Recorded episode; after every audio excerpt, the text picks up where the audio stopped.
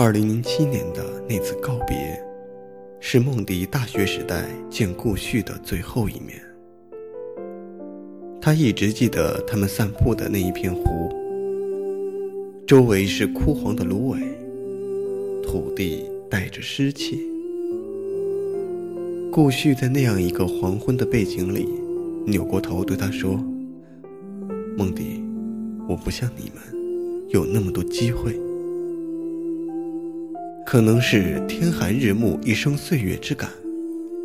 他在那一刻突然就原谅了顾旭，就像在2005年去南京的火车上，顾旭在车站目送他们时孤零零的身影，那么令人同情。顾旭说的没有错，梦迪对他的爱，一部分是同情，就像当年他们都离开了。去奔向大好的前程，只有他一个人留下来，将被灰扑扑的命运盖住。那次夕阳下的告别，梦迪忘记了自己的难过，只盼着一起走的那条路不要再有尽头，哪怕天一直这么冷。夕阳也落了，植物都枯了，再也没有什么风景可看。也不要有尽头。顾旭离开他，梦迪一个人不害怕，他只怕顾旭一个人孤单。就这样，顾旭走了两年多，这中间和梦迪的联系少之又少。他毕业的时候，他没有来；周元结婚。他没有来，甚至是他们高三的物理老师病逝，班里的同学大部分来了，顾旭还是没有出现。梦迪说不清楚自己到底有没有在等顾旭，他觉得时间已经过去了那么久，他已经不会影响他的生活了。他毕业后进外企，职业生涯大有前景。他谈了一两场恋爱，对别人张开怀抱的时候。也是发乎真心，只是有时加班回去的路上，或是在看到一辆破旧京怀的时候，还是会有一瞬间的恍神，心里是绝望的。他觉得他和顾旭的过去，就像那些埋在冬天地表下冷硬沉默的种子，他们可能就这样永远的沉睡了。不会发芽，不会开花，也不会结果。大地永远荒凉空荡。然后，二零一零年就来了，新年还没有过完，梦迪在高架上撞了车，剃了小半边头发，缝了十二针。在医院住着的那些日子，周元常来看他。有次无意数落道：“你开车太冲，像顾旭。”提到顾旭，梦迪低头笑了笑，突然心里像卸下了千斤重担，好像想不起顾旭了，好像顾旭就变成他发白的头皮里一道蜿蜒的伤疤，留在他的青春里。在我们年轻的时候，都太执拗。害怕分离，是要很久以后才会明白。若不是经历漫长的分离，经历杳无音信，不会懂得一个人的背影会那么长，长到一回头还能看见。二零一零年，顾旭回来了。梦迪后来和顾旭心平气和地说起，他觉得最快乐的时候。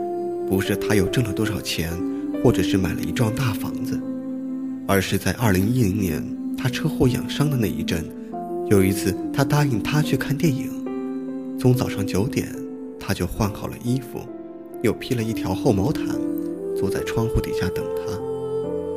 十二点的时候他来了，梦迪打开门，门口放了一玻璃樽金鱼草和紫玫瑰。梦迪最快乐的时候。就是他坐在那个冬天的阳光里等他的时候，因为那个时候他知道他一定会来。二零零五年到二零一二年这八年间，对很多人来说都是时代赠予他们几次公平的机遇，一次是计算机，一次是互联网，还有一次是出国热。被高考淘汰过的顾旭足够幸运，也足够果敢，在时代的洪流里死死抓住两次机遇，所以他的成功也是必然的。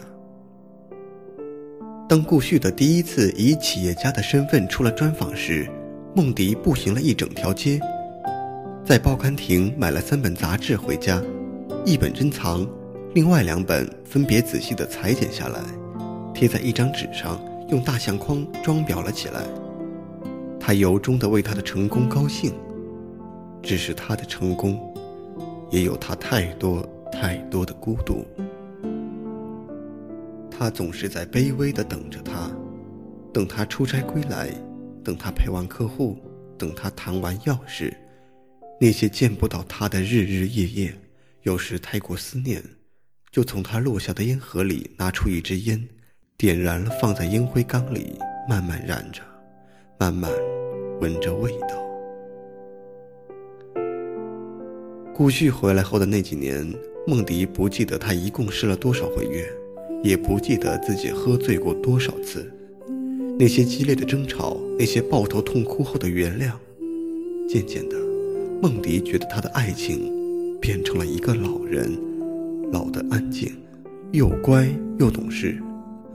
不再索求什么，只看着每日壮阔而平静的夕阳，一瓷杯热茶捂在手里，发一个很长的愣。再一晃神，已经没有岁月可回头了。可能这就是命运。有些人一生注定不会给爱情太多的时间。